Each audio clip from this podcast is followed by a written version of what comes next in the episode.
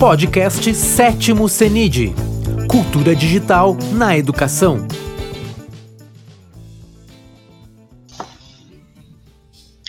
Boa tarde a todos, sejam todos bem-vindos. Hoje estamos agora, nesse momento, com o professor Bernard Café Figueiredo, tá? Que é CEO do Jovem Gênios, né? Professor, empreendedor e especialista em tecnologias educacionais, apaixonado por pessoas, arte de negociar e, é, e aprendizagem, né? Ele acredita que somos agentes de mudança constante e se algo nos incomoda, nos cabe ir lá e mudar. Logicamente, né? E estamos todos agora no terceiro workshop né, de metodologias ativas do sétimo CEDI de 2021, né, e logicamente eu agradeço imensamente, né, a participação do professor Bernard, né, e o chat está aqui polvoroso, né, dando seu boa tarde, né, para o professor que vai falar conosco, né, justamente sobre o futuro da educação, tecnologia e inovação né? Então, o palco é seu, professor Bernard. Muito obrigado, querida. Muito obrigado pelo carinho. É sempre um prazer gigante, imenso falar com você. Né? É uma troca de admiração gigantesca. Obrigado pelo Obrigada. espaço, pelo tempo, por tudo. Gente, uma boa tarde para todos. Boa tarde, Leila. Beijo grande em todo mundo que está aqui acompanhando a gente. É, eu estava aqui, você estava falando, né? Uma das coisas que eu achei muito legal é que raríssimas são as vezes, ultimamente, que as pessoas me chamam de professor. E, cara, professor, é tão gostoso ouvir o professor, muitas vezes, né? O empreendedor Bernard, né? Então, porque quando a gente sai um pouco da, dentro da sala Dessa de aula. Área a gente continua dando aula em outros contextos, né? Mas é muito gostoso. Então, assim, já estou já feliz já de ouvir. Muito tempo que eu não ouvia o professor Bernard. Porque faz parte do que a gente acredita. Gente, falar sobre esses três assuntos, né? Educação, tecnologia e inovação, é algo que é muito interessante e parte do que a gente está sendo provocado agora enquanto educador, né? Nessa nossa leitura em relação à, à educação, em relação a todos os processos de transformação que a gente tem, sabe?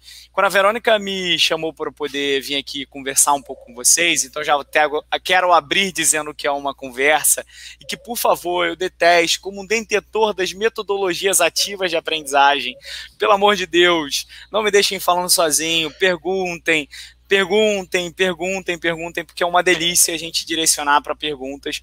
É, como já dizia Einstein, cara, conhecimento só é conhecimento quando ele é multiplicado. Então, se, cara, a minha ideia aqui é plantar uma sementinha de, de algo diferente que vocês ainda não viram, trazer algo e uma reflexão diferente. Esse é o meu objetivo aqui nessa, nessa nosso bate-papo, nessa nossa conversa. Gente, quando a gente olha tudo que está acontecendo no mundo dentro daquele contexto onde é, a pandemia ela traz para a gente um aumento cada vez mais ainda uma discrepância a nível de aprendizagem entre os setores públicos e privados, né? Então a gente começa a ter não só dentro do setor público e privado, mas também diversos níveis, né? Porque quando a gente olha para a educação infantil, fazer ensino remoto é muito mais difícil do que fazer para o terceiro ano, para a galera do ensino médio, são outros desafios. Então a gente vai construindo e está construindo um grande hiato na educação brasileira em relação a nível de aprendizagem e cada vez mais aumentando esse ato em relação a. Se a gente automaticamente tem esse ato em educação, a gente também começa a trazer atos em outras áreas da nossa sociedade, em outras áreas é, que vão ser impactadas tanto no curto prazo quanto também no longo prazo, sabe?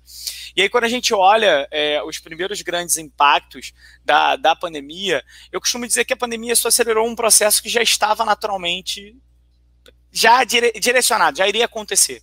A gente só acelerou e antecipou alguns deles queria acontecer. É, a jornada e as metodologias que a gente utilizava dentro da nossa sala de aula, ela já não funcionava né, antes de qualquer coisa, antes da pandemia, sabe? A pandemia ela evidenciou o que é de bom e o que é de ruim dentro da nossa jornada pedagógica, dentro das trilhas pedagógicas, dentro do esquema e dentro da organização que a gente tem dentro da escola e fora da escola, sabe? Então, uma das coisas que eu acho que é muito, muito interessante pontuar aqui para vocês é que a partir dessa evidenciação dos problemas que a gente tem, é, e eu sempre penso num viés empreendedor, que problemas trazem para a gente perspectivas criativas de resolver problemas, eu queria pontuar algumas coisas. A primeira delas, que quando a gente olha para o cenário educacional, é, e eu, na minha vivência dentro da sala de aula, já sentia muito isso, é que cada vez é, o Mozart de Lemos ele fala muito claramente isso, né? Que nós temos escolas do século XIX, professores do século XX e alunos do século XXI. Existe uma desconexão muito grande entre o que acontece fora da sala de aula e dentro da sala de aula. É, eu me sentia numa faca de dois gumes, porque eu, Bernard, professor, me sentia e me sinto, como vocês todos devem sentir dentro da jornada da sua sala de aula, extremamente responsáveis pelo quanto seus alunos aprendem. E isso faz com que a gente queira trazer aquela sedimentação, aquela coisa mais é, pedagógica, aquele viés pedagógico que a gente constrói de conhecimento. Mas o outro lado, crítico do Bernard, que está aí, que consome o TikTok, que consome o Instagram, que consome as outras é, informações do mundo, ficava pensando, cara, como que eu vou competir com esse japonesinho do TikTok que é maneiraço, o cara criou um filtro e que os meus alunos estão querendo usar o filtro na minha aula de equilíbrio químico, de química. E aí o desafio ficou mais claro ainda, né? Que, cara, como que eu vou de fato evidenciar que a minha aula e a minha proposta pedagógica tem que ser inovadora? Ela tem que se alinhar ao que está acontecendo do lado de fora. E aí a gente começa a olhar que dentro de uma análise de passado, né, que diz muito sobre o que a gente tem no presente na nossa construção de futuro, a educação do passado ela é pautada em algumas coisas que a gente vê que não faz mais sentido, sabe? A primeira delas é que ela foi construída lá na Revolução Industrial, aquela toda, toda que todo mundo já está cansado de saber que é, cara, olha, pensar numa maneira massificada de construir conhecimento técnico, né? E aí, quando a gente olha dentro desse contexto, é, dentro de um cenário que cada vez mais a gente segue para consumir serviços de forma personalizada, dentro da jornada de aprendizagem não poderia ser diferente. E aí, segundo grande ponto que traz um pouco de angústia é que, cara, aquela construção e a construção da sala de aula que a gente conhece, que eu fui construído e desenvolvido ao longo da minha jornada até como aluno, ela é estritamente centrada no profeta, professor, no detentor do conhecimento. Cara, só aquele cara que estudou tanto tempo na biblioteca tem aquele conhecimento isso vai por água abaixo, porque a gente faz parte da era do excesso e do excesso. Tem vários, vários nomes, era da quarta revolução industrial, era da complexidade, da combinatividade. Eu gosto da era do acesso e do excesso, que é da Singular University, que ela diz o quê? Cara, acesso, uma pessoa, eu tô aqui no Rio de Janeiro, você tá Passo Fundo, a Rúbia está em Passo Fundo no Rio Grande do Sul. E a gente está tendo acesso à mesma informação compartilhada. Olha que incrível isso. E a era do excesso, gente, porque a gente hoje produz 2,5 quintilhões de bytes de conteúdo por dia. E sabe o que significa isso?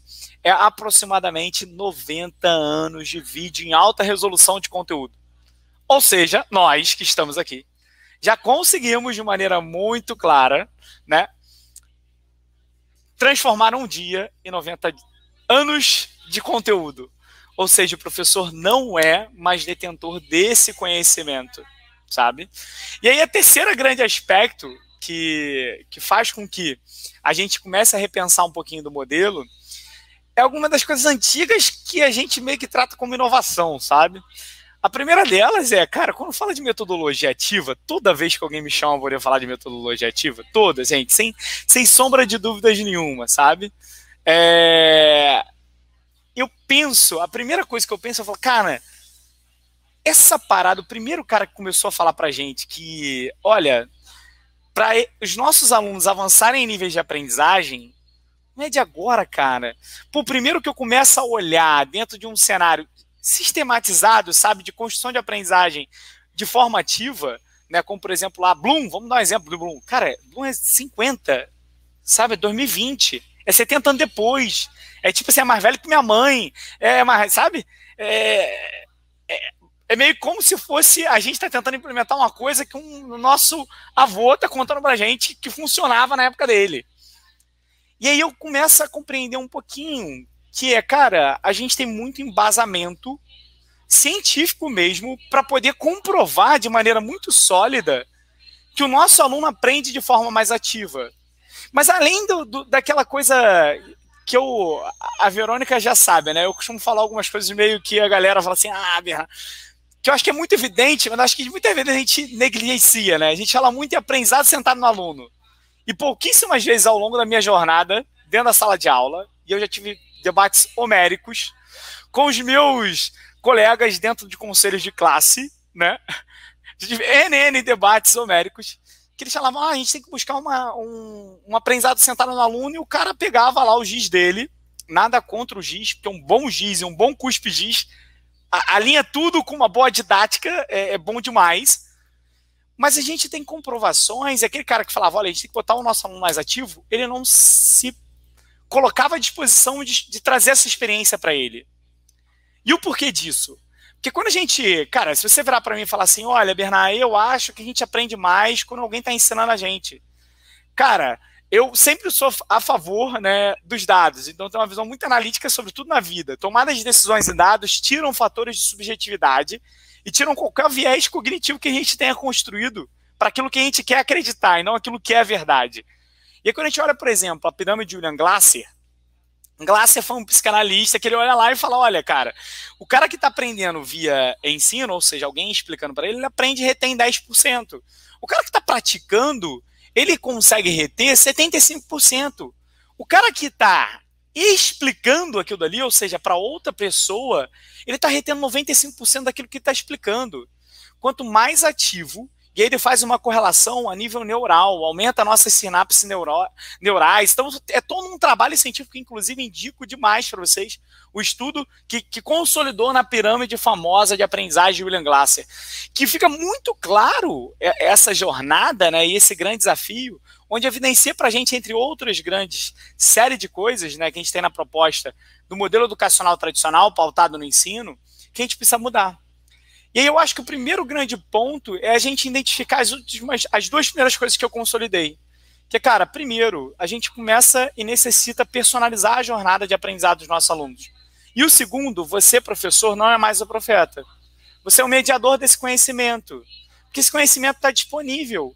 Da mesma forma como a gente tem um seminário internacional de cultura digital e qualquer outro seu colega estaria aqui, poderia estar consumindo e aqui debatendo com a gente essa jornada, e vocês estão, ele passa por uma jornada onde você, por exemplo, poderia ser um mediador para o seu colega, falando: olha, cara, tá rolando um seminário hiper massa sobre cultura digital, vamos lá para a gente poder aprender uma coisa diferente. Então, um professor agora, ele vem num cenário onde se tem 90 anos de vídeo em alta resolução de conteúdo por dia, seu filtro. Com o seu conhecimento pedagógico e com o seu conhecimento técnico aplicado, você vai ser um filtro direcionando o seu aluno você vai conseguir de cada vez mais personalizar a jornada de aprendizado dele. E aí, quando eu falo em personalização, porque o grande diferencial do futuro, isso aí vocês já sabem, a gente agora, cara, não consegue mais construir um aluno do sexto ano dizendo que ele vai ser engenheiro, dizendo que ele vai ser, vai ser médico, que vai ser professor, que vai ser advogado. Soluções do futuro, aí tem aquela coisa, 2030, 65% das soluções vão acabar. Aqueles dados que todo mundo está cansado de saber a gente não consegue mais referenciar e falar, cara, vem cá, tu que é bom de matemática, vem cá que eu vou te dar uma direção, pô, faz IME, faz ITA, faz a prova disso. Eu fazia muito disso, né? Eu fazia muito além sempre acreditei que, cara, o que o meu diferencial não era da aula de química, equilíbrio químico e cinética química. É hiper legal, eu gosto, mas o meu diferencial é transformar em cidadãos. Esse é o grande ponto e a verdade-chave da nossa sociedade, da construção que a gente tem em relação à educação, né? Então eu sempre falei isso, eu sempre quis despertar o cara, né? Eu já falei para alunos meus, cara, olha só, pega essa parada aí de química e cola, brother. Pô, ter bom em violino, vai treinar violino para tu ser o maior violino ali, sabe? O maior músico do Brasil. Isso aí não vai mudar nada a tua vida, sabe? Estuda o necessário para tu passar, cara. Se tu passar com seis aqui em química, tá lindo. Passou, construiu esse conhecimento geral, mas foca naquilo que tu gosta, fala naquilo que te faz feliz. Porque ser feliz é, é, é uma das grandes vantagens, inclusive, é um baita privilégio. Eu virava para vocês e falar: olha, gente, eu sou professor, empreendedor, e acredito, e tudo que eu acredito eu consigo transformar em impacto. E, cara, 40 mil alunos impactados em dois anos e meio, 300 escolas, 19 estados. Olha o potencial disso. Isso é um privilégio gigantesco. Eu acordo todo dia de bom humor, cara. Os problemas que eu resolvo são problemas das coisas que eu amo e que faz sentido para mim. Então isso é muito legal é, e é um baita de um privilégio, sabe? Dessa jornada. E aí, nesse contexto, a gente vai ter um grande diferencial E aí tem uma, uma das entrevistas mais legais assim do Jack Ma, não sei se vocês conhecem o Jack Ma, que é o fundador do Alibaba, uma das empresas do mundo, e que ele fala que o maior desafio que a gente tem hoje é a gente criar crianças, ele ainda fala assim, é criar crianças, é criar crianças que consigam ter conhecimentos e inteligências socioemocionais competentes suficientes para lidarem com as máquinas inteligentes que estamos construindo hoje. O maior desafio não é o cara aprender álgebra linear, não é o cara aprender, sei lá, biologia, não é o cara aprender português, não é o cara aprender inglês. Não. Cara, o desafio é um desafio socioemocional para lidar com tudo isso de forma rápida, de forma conectada e de forma interativa que a gente tem. E aí, nesse contexto, gente, é, olhando para o grande diferencial do mundo, é a nossa capacidade de ser ser humano e ser único, a primeira pergunta que eu me faço é, Bernardo, tô afim de mudar, beleza, tu me convenceu. Só que, cara, olha só, Bernardo, eu dou aula para 700 alunos. Eu, no meu pico lá em 2018, dava aula para 700 alunos, tá? Eu tinha a penca de turma, dava aula para 700 alunos. E, Bernardo, vou personalizar para 700 alunos? Tem como? Tem como, cara. Tem como sim. Isso só é possível com uma coisa, tecnologia. E aí a gente entra dentro de me convenci que preciso mudar e que eu quero inovar e que eu quero transformar. Como vai ser isso com tecnologia? E aí eu quero a primeira barreira vencer para vocês. Isso aqui é uma tecnologia, ó, minha canequinha. É a minha tecnologia física que ela consegue resolver o meu problema quando quero tomar um cafezinho. Inclusive já está na hora daqui a pouco de tomar o último cafezinho do dia. O cafezinho, eu uso a minha caneca. É uma tecnologia física, ou seja, tecnologia, qualquer ferramenta, qualquer meio que resolve o meu problema. Só que quando a gente fala de tecnologia, por a gente estar tá falando agora de uma era digital, a gente associa só a tecnologia digital. Então, acho que essa tecnologia é uma coisa, é um holograma que surge aqui na minha frente e que o Neymar vai ensinar a aula de educação física para os meus alunos. Cara, não. Tecnologia é uma ferramenta, tecnologia está à nossa disposição. A primeira coisa que a gente precisa, gente, a primeira barreira e desafio que nós educadores temos é transformar metodologias. É a gente acreditar que a gente não está no centro, que os nossos alunos estão.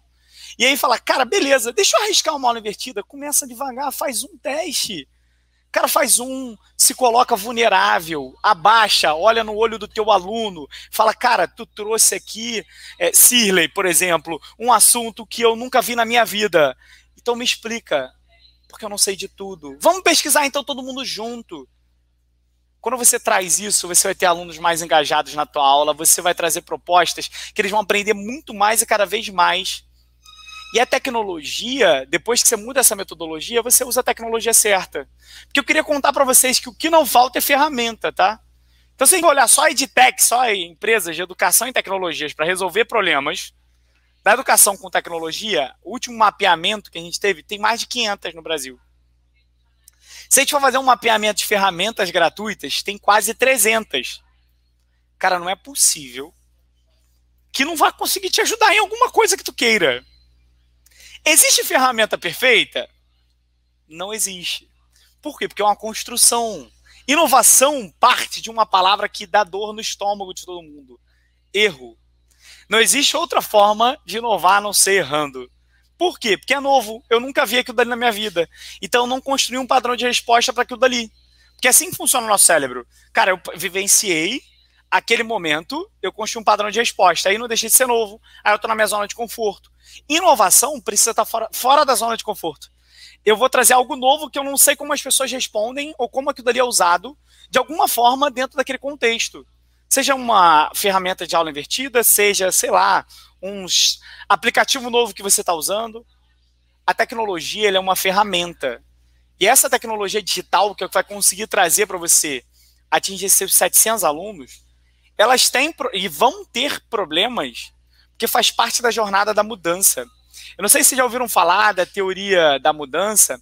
A teoria da mudança é, é uma das teorias hiperlegais de econometria que o INSPER desenvolveu, né, um estudo, o INSPER aqui na, né, de São Paulo e tudo mais, que ele traz é, como funciona o processo de mudança, transacional de mudança, para você poder conseguir alcançar a última coisa, que é o que a gente chama de impacto. Né? Então, são as camadas de impacto. Aí ele fala que a nossa primeira fase, nosso primeiro grande desafio, quando vai mudar qualquer coisa na sua vida, é impacto de uso. Então vamos dar um exemplo da Jovem Gênios, tá? Então, cara, olha, menino tá lá na tua aula e tudo mais. Pô, antes tu dava a tua aula, chegava em casa ou na própria aula, tu passava uma lista de exercício para ele, o cara pegava o livro da página tal até a página tal, pegava a caneta dele, o papel dele e começava a fazer aquele exercício. O primeiro desafio é falar, cara, existe uma maneira que tu vai jogar, ser gamificado, tu vai ganhar ponto, vai evoluir avatar, tu vai interagir em tempo real com teus alunos, as questões com seus amigos, as questões vai aparecer pro Bernardo diferente da Verônica, que eu tenho um nível diferente de aprendizagem diferente do teu, que é diferente do que você tem. Então, ou seja, o primeiro desafio que a Jovem Gênios tem, em qualquer entrada, em qualquer escola, é, cara, os alunos têm que usar. Os professores têm que usar. Ou seja, a primeira barreira é a teoria do uso. Eu quero ver impacto de uso. Até que o relatório que a gente dá depois da Olimpíada é um relatório de uso. Então a primeira coisa é o impacto de uso. Beleza. Depois que você usa, você tem que usar de forma recorrente. Porque você usa de forma recorrente, você começa a construir o que a gente chama de impacto de cultura. Cultura, conjuntos de comportamentos sequenciais. É isso, impacto de cultura. Por quê? Porque eu usei a Jovem Gênios hoje, aí eu usei na semana que vem, em história na outra semana eu usei em português, e caramba, agora já estou usando duas vezes na semana. Ou seja, você está criando a cultura de a Jovem Gênios ser a plataforma gamificada de aprendizagem personalizada e avaliação da tua escola, por exemplo. Vou dar um exemplo aqui. E aí o terceiro grande ponto é impacto de aprendizagem efetiva, que é quando a gente casa a teoria pedagógica da escola com a cultura de usar a ferramenta. Porque aí a gente pega na teoria e vira para aquela escola, por exemplo, e fala: olha, cara, essa metodologia que tu está usando não faz muito sentido. Vamos fazer dessa dessa forma? Vamos tentar uma aula invertida? Vamos tentar um campeonato? Vamos tentar uma batalha? Vamos tentar um desafio? Vamos tentar uma tarefa adaptativa? Vamos tentar uma Olimpíada? Vamos tentar uma outra estratégia pedagógica? E quando você começa a casar isso de forma intervencionada, como a gente faz, né? Ou seja, através de diagnósticos de aprendizagem constantes, usando avaliação como instrumento informativo e não como instrumento punitivo, que isso é uma das grandes mudanças lá da educação do passado, que usa para punir. Falar, ah, a Verônica ficou reprovado. A Verônica tirou nota vermelha. O Bernard foi aprovado, tirou nota azul? Não. Aqui é um instrumento informativo. Para mim, para que eu, professor, entenda que o que eu estou usando de processo de aprendizagem, de desenho, tem que ser mudado. E para que a Verônica, que é minha aluna, precise ganhar autonomia, olha que palavra linda, porque a partir do momento que ela sabe que ela precisa mudar, já é metade do caminho do que eu chegar para ela e falar, cara, precisa, tu não sabe nada de matemática. Olha que difícil você ouvir isso. Agora, cara, você não sabe frações com denominadores diferentes. E aí, olha que, olha que interessante, gente. Esse é o poder que nós temos direcionar nas avaliações. Então, tudo isso é um ciclo. E aí o que eu vejo é escolas querendo impacto de aprendizagem, só que, cara, não fazem um trabalho de uso. Porque trabalho de uso vai ter que pensar em estratégia de comunicação, vai ter que pensar em estratégia de implementação, vai ter que pensar em estratégia de retenção, vai ter que pensar. Dá mais trabalho implementar. Eu, eu costumo falar isso, cara. Dá muito mais trabalho o uso cultural do que a aprendizagem. Porque a aprendizagem, cara, a gente fez agora com a Jovem Gente, com as escolas da base, nossa, né, o primeiro ciclo de avaliação fechado uma avaliação diagnóstica inicial e final e a intervenção com a nossa plataforma gamificada. E a gente conseguiu 17,8% de aumento de proficiência de aprendizagem em um bimestre. Pegamos as habilidades focais do mapa lá, da, da BNCC, um trabalho belíssimo do, do Itaú Social junto com o Instituto Reúne, a Fundação Lema. Pegamos aquelas habilidades que são focais para cada ano, em cada disciplina, em cada área do conhecimento. Construímos itens avaliativos que trabalham com é, a teoria de resposta ao item, que é uma das coisas hiper legais, ou seja, cara, eu coloco um aluno do Rio Grande do Sul, do Rio, de São Paulo, do Acre, para fazer o mesmo item avaliativo no mesma série, e assim a gente consegue trabalhar e trazer parâmetros comparativos do quanto aquele aluno é proficiente ou não, qual a defasagem que ele tem ou não, qual a proficiência que ele tem ou não. Então a gente consegue agora, de uma maneira muito séria, e com evidências mostrar aquilo ali que foi, é, que foi melhorado, sabe? Ou aquilo que foi né, trabalhado ao longo da jornada. E aí é muito legal, eu trouxe o exemplo da Jovem Gente, porque é o exemplo que eu vivencio todos os dias. Mas quando a gente fala de tecnologia digital, é a maneira como a gente consegue personalizar, principalmente quando a gente usa uma ferramenta adaptativa e personalizada, como a Jovem Gênesis e outras no mercado. Existem várias outras no mercado. Estou citando a Jovem Gênesis aqui, porque é aquela que eu tenho mais conhecimento pedagógico né, eu participo da teoria científica e pedagógica aplicada àquela tecnologia, sabe? É, e quando a gente fala de inovação, é um ciclo constante, né, até para a própria Jovem Gênios. Então, a gente tem um desafio muito grande do lado de cá, né, pensando muito no professor, porque a dor que a gente resolve é uma dor tão grande que muitas das vezes não existe espaço para inovação. Veja, olha só, visualiza. É, dói muito tempo, tipo, cara, meu aluno não está zero engajado, Bernard. Então eu preciso fazer ele engajar. Aí ele vai lá, usa Jovem Gênios uma semana, os alunos fazem 700 questões. E aí o professor, ele acha que o aluno tem que ficar só fazendo desafio, por exemplo, sei lá, que é uma coisa que tem lá na Olimpíada Jovem Gênios. Mas aí ele começa a fazer aquilo ali de forma constante. E aí depois de um certo tempo, cara, o desafio que engajava 700 questões diminui. Por quê? Porque ele não trouxe uma estrutura pedagógica, uma intencionalidade pedagógica, que é uma das coisas que mais fazem a diferença na nossa jornada, porque sempre existe, precisa ter um objetivo de aprendizagem claro para aquilo dali. E aí a dor é tão grande, tão grande, que o processo de inovação ele requer camadas de maturidade. A camada número um de maturidade desse processo de inovação é uma camada onde ela olha e ela trabalha para o que a gente chama de Problem Solution Fit. Precisa trazer um fit, um match, imagina como se fosse um Tinder, né? Então é o Tinder da solução e do problema. E que o nosso primeiro grande desafio com uma inovação é fazer com que aquela solução resolva de fato um problema. E a gente faz isso dentro da Jovem Gênios. Então, quando eu viro, por exemplo, e, e chamo a gente agora que está em municípios, né, e tudo mais, então lá o município de Mesquita, o município do Rio, que a gente está construindo um, um, baita de um, de, um, de uma tese né, científica bem legal, com, cara, aprendizagem e evidência, coisas bem interessantes, é muito comum eu falar, cara, então, gente, nesse primeiro momento, a gente vai impactar 112 mil alunos dos 700 mil alunos que tem na rede. É, e a ideia agora, aí surge aquela pessoa, ah, não, mas aí vocês vão estar privando os outros 600 mil? Não, antes da gente expandir para 600 mil, a gente quer entender quais são os problemas que vocês têm para trazer a solução com a Jovem Gênios. Eu quero intervencionar. Eu quero fazer um, um, grupo de pesquisa, porque inovar é isso. Inovar, gente, tem que gerar dado, tem que gerar hipótese, tem que gerar evidência para aquela hipótese foi ou não, funcionou ou não. E olha que interessante. Não é direcionar e fazer de tudo para que aquela hipótese funcione. Pode ser que, cara, usar a plataforma da Jovem Gênio na tua escola não funcione. E que tá tudo bem. Por isso que a gente faz um piloto gratuito, uma Olimpíada de uma semana, porque aí você pode virar e teve escolas que falaram assim, cara, o engajamento aqui foi muito baixo, porque a cultura da minha escola não é trabalhar com gamificação, e tá tudo bem. Então não usa gamificação, cara, usa aprendizado baseado em projetos, usa aprendizado baseado em fenômenos, usa aprendizado social e colaborativo, usa peer-to-peer -peer, -peer learning, usa, cara, que não falta é metodologia para se inovar. E aí o ponto central disso tudo é que o ciclo de inovação, o primeiro deles é, cara, encontrar a solução para aquele problema.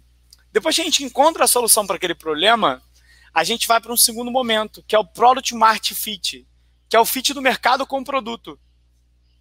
Então, como a jovem gene se posiciona no mercado, enquanto um produto e uma série de serviços que ela tem. O mercado faz sentido o que eu cobro? Porque não adianta nada chegar intervencionar, ser maravilhoso e cobrar 20 mil reais por mês das escolas. Né? Tipo, de um aluno, vamos supor, tá lá, um preço de um aluno, a mãe vai pagar 20 mil reais pela jovem. Não faz sentido. Então, ou seja, tem uma validação mercadológica daquela solução. E é a mesma coisa que vocês precisam pensar a nível da sala de aula. E aí o mercado qual vai ser? É o ecossistema de professores de escola, de uma série de coisas que vocês venciam. É o mercado de vocês. Se vocês estão dentro de uma escola construtivista e vocês trazem uma metodologia, uma tecnologia que vai na contramão dos preceitos e dos princípios construtivistas, dificilmente o mercado onde você está atuando, ou seja, aquele conjunto de pais, alunos, coordenador, diretor, vai aceitar aquela sua proposta. Então veja, gente, o ciclo de inovação é igual. E ele é pautado muito simples em penso, na, trago o problema, trago a ideia, crio um produto, ou seja, um MVP, um protótipo, valido através de interações, entendo a interação com o mercado, originando de novo novos problemas, trazendo novas soluções, criando novas ideias e novos produtos que vão ser validados de novo no mercado, criando novos problemas, ou seja, isso é o ciclo. É o que a gente chama de ciclo Lean Startup, é onde originou o Lean Startup, vem do nosso queridíssimo Design Thinking. Então, cara, lá das etapas de Design Thinking são justamente essa. A etapa da empatia, a etapa da colaboração e a etapa da escala, do escalonamento, que são as três grandes etapas, divididas em seis etapas, que a gente consegue, não sei quem aqui já né, fez alguma metodologia de design thinking, inclusive hiper aconselho, uma das metodologias que eu mais gosto. Então, assim, gente, é, quando a gente fala de educação, tecnologia e inovação, é, o desafio é justamente esse. É, cara, a gente primeiro, na educação, precisa compreender que os nossos alunos precisam aprender de formas diferentes, ao qual a gente não... A gente aprendeu, esse é o primeiro grande desafio. A gente precisa personalizar essa jornada e aumentar o interesse dele, porque esquece a parada de, ah, vou brigar, senão vai tomar uma palmatória, não funciona mais, não é mais positivo. E aí a tecnologia que vai te ajudar a personalizar. E o terceiro é, cara, o ciclo de inovação é esse. A gente incansavelmente vai tentar e buscar problemas. Porque inovação boa é inovação que vai para a prática, que resolve o problema da vida real. Ideia é a coisa mais ingrata do mundo. Quando ela começa a ser alguma coisa, ela deixa de ser ideia. Vira projeto, apresentação, TCC e por aí vai. Verônica, querida. Falei, hein? Você me chamou de professor, eu lembrei das minhas aulas, aí comecei aqui, ó, conectar passos e pedaços. É, você fez lembrar bastante de mim, que lembra das ideias que viram projetos e aí. é muito desafiador, né? E esse é o desafio nosso. Opa. Nesse Sim. mundo. Eu, sabe uma coisa que eu achei muito interessante? Você falou isso. Uma das coisas que eu acho muito interessante é que tem vezes que os, nós, professores, acabamos nos entrando dentro de uma zona de conforto onde a gente vai contra aquilo que a gente pede para os nossos alunos acreditarem. Que a gente é um ser em constante evolução. É, a gente precisa e necessita estar aprendendo em todos os momentos. Sim. E é meio como se a regra só valesse para ele, sabe? Pra gente, é. não. A gente precisa estar tá estagnado. Ah, cara, eu já sei muito de álgebra linear, então não vou, não preciso mais nada. Eu sei que dá fazer integral tripla. Sabe? E, quanto mais você tem conhecimento técnico aprofundado e mais diferenciado você é nesse mais difícil se coloca em posições de construção de aprendizagem. Porque, cara, Veja, gente, o conhecimento técnico pode ser o mais incrível de todos, mas se não se tiver intencionalidade, não se tiver objetivo de aprendizagem, não se tiver linguagem, não se tiver didática, a gente não consegue desenvolver aprendizagem efetiva. Sim. É um conjunto e é desafiador demais. E eu digo que o professor, quando ele entra nessa nessa, nesse mundo nosso aqui, né, da, da inovação, da tecnologia, e a gente toma gosto e começa a ter as ideias que viram projetos, e aí a gente entra nessa, nessa, nesse mundo do desafio, né, que você se desafia a, a, a construir tu, tudo isso, né, você como empreendedor, eu também, é, você fica num mundo... Uh, viciante, você precisa disso. É, uma gaso é, é, é como se fosse um combustível. Então, você precisa inovar tudo e tudo que aparece na frente, né? Você não consegue fazer 2 mais 2, ser 2 mais 2. Eu tenho que fazer uma inovação aqui no 2 mais 2. Né? Então, tudo que vem de ideias, é, é, de novidades, é, você marca no caderninho, né? Famoso, vamos marcar porque vai servir para alguma coisa, né? Ou o insight quando vem na hora, né? E é isso que o, os professores eles precisam entender dessa nova era que a gente está agora. Né, eles precisam sair dessa zona de conforto que, ah, uma hora vem, não, uma hora vem, não, ele vai começar a vir uma atrás da outra, e precisa vir, porque é a única forma de você inovar e é a única forma de você engajar o seu aluno também, porque um professor motivado, engajado, que mostra que vai, que ele vai se é, atualizando, que ele vai mudando, que ele vê que o, que o aluno vê que ele está por dentro, que ele está correndo. Ele pode não ser um as, né? Na, no computador, às vezes a gente dá uma engasgada, especialmente eu já na, quase na terceira idade, a gente dá uma engasgada às vezes com as coisas, né? Esquece alguma coisa, né? Fala assim, gente, como é que fazia tal coisa? Mas assim, eles falam assim, nossa, né, tá indo, né? né saiu da época do mimeógrafo, né? Então, assim, é, tá, tá por dentro, ele, ele faz as coisas com a gente, ele, ele faz alguma coisa motivadora, ele gamifica, ele, ele traz uma aula legal para a gente entender de uma forma diferente, né? Ele faz, é, às vezes, uma aula simples, não precisa ser uma aula, como a gente fala, pirotécnica, né? Que o grande erro né, que o pessoal tem muito medo de uma inovação, é, ah, não, vamos, né, holografia, não, não é assim, gente, não chega, não precisa fazer uma aula pirotécnica, né, com uso de metodologias ou com uso da tecnologia, a tecnologia é só uma ferramenta, você é tem isso. que saber o objetivo, você continua fazendo planejamento, tá, o planejamento vai dar um pouco mais de trabalho, porque você tem que conhecer a ferramenta, né? Você tem que ir atrás da feição, não sabe usar, usa sempre. Sobrinho, você sempre tem um monte de test drive em casa. Sobrinho, é, primo. Isso é legal, isso é né? é legal.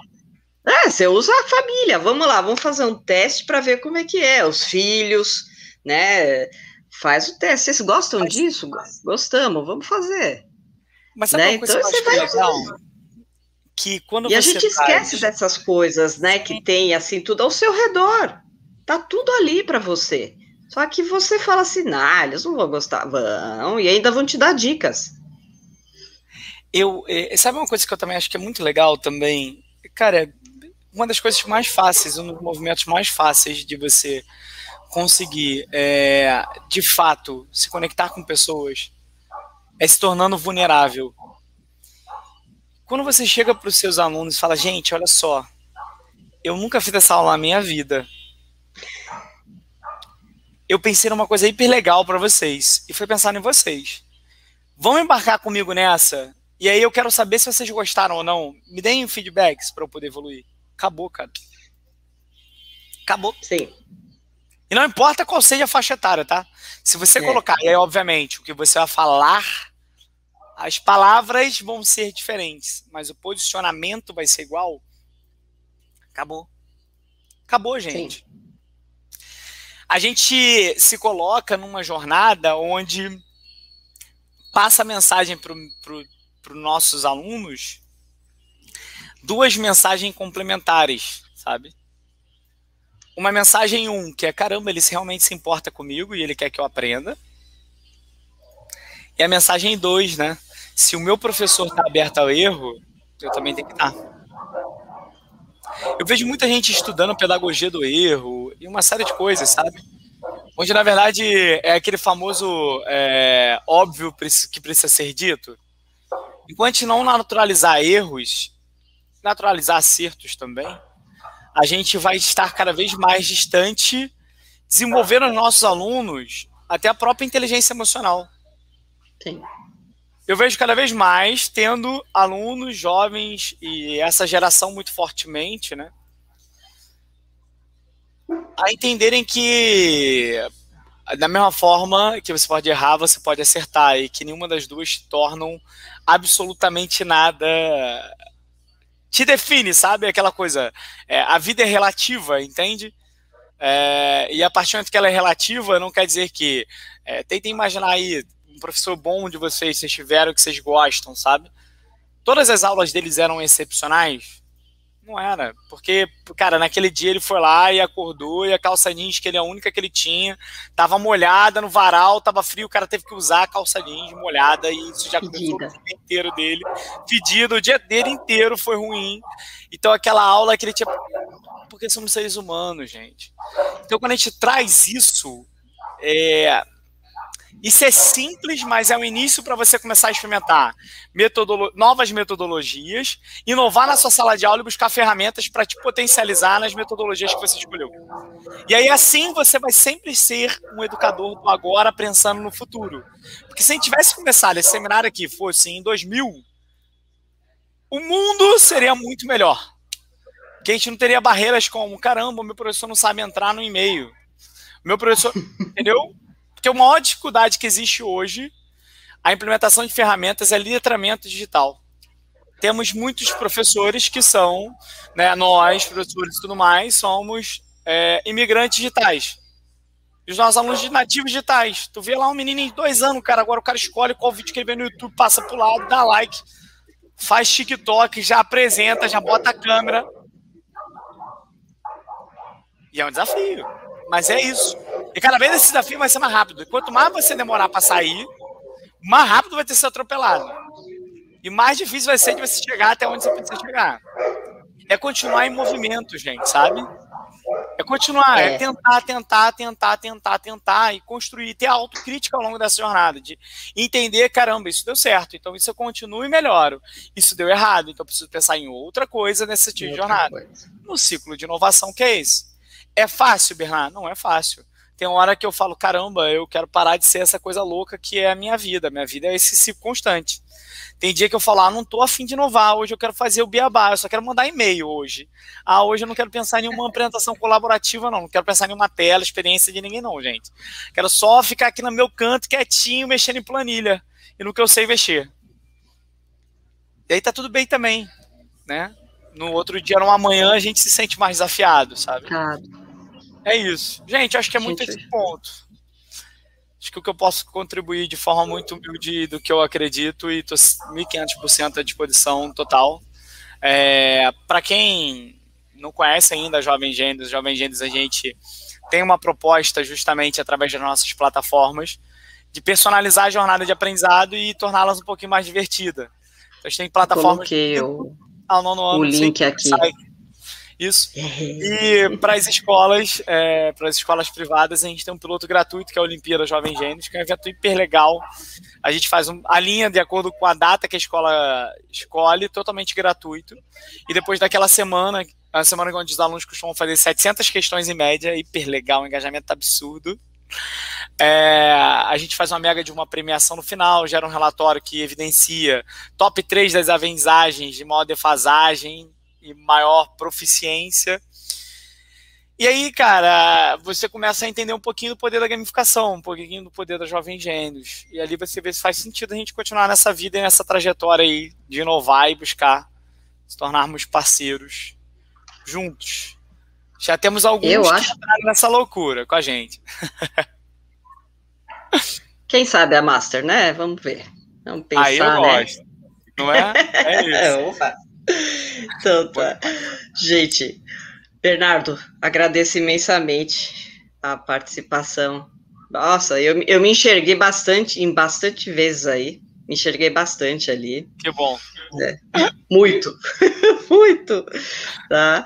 E eu agradeço imensamente a participação. O chat é super tímido, ele tá tímido ainda, mas eles ainda têm 30 dias para para ver. Eu coloquei os, os links ali no, no chat do Jovem Gênios, tudo que você foi falando, tá? Para eles irem pesquisando também, que eu acho que é super interessante, porque é uma, é uma visão diferente, né? Porque tem a parte do empreendedor também, além do professor, do empreendedor, né? Que é mais a, a nossa área, mas é que é uma visão já do professor inovador, já que já passou bastante tempo pensando, analisando, né, testando e já partiu para justamente para esse compartilhamento onde a gente traz as uh, traz as soluções, né, tenta trazer soluções, facilitar, né, para esses professores que estão entrando nessa nova era agora, né?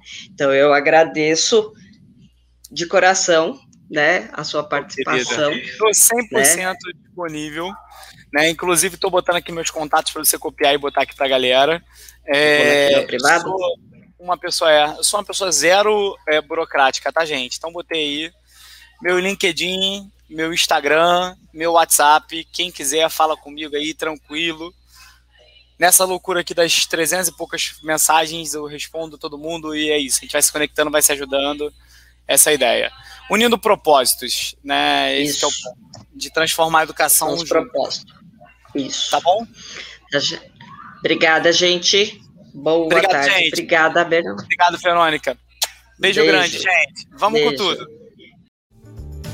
Este podcast foi produzido pelo GPID, Grupo de Pesquisa em Cultura Digital da UPF, em parceria com o Núcleo de Música projeto de ensino do IFRS Campo Sertão.